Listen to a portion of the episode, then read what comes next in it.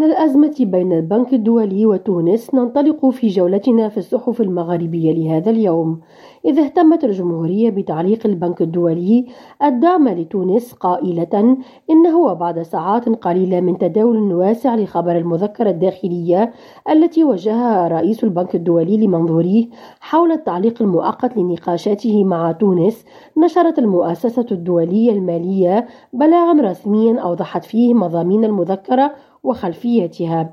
ونقلت عن البنك توضيحه أن رئيس المجموعة وجه إلى موظفيه رسالة داخلية حول الأحداث الأخيرة بتونس في علاقة بأزمة مهاجري دول إفريقيا جنوب الصحراء مبرزا وفق الصحيفة أنها تثير قلقا عميقا لدى البنك الدولي.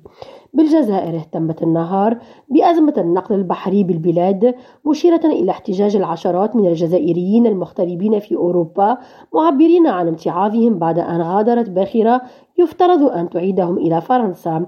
واحتج المتظاهرون أمام المؤسسة الجزائرية كذلك من رفضها تعويض التذاكر وكذلك عدم إخبار الشركة للمسافرين بتقديم موعد السفر.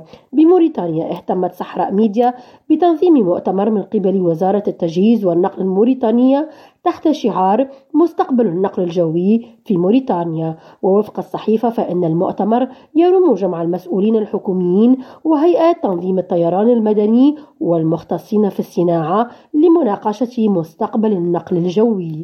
نرجس بديرة ريم تونس.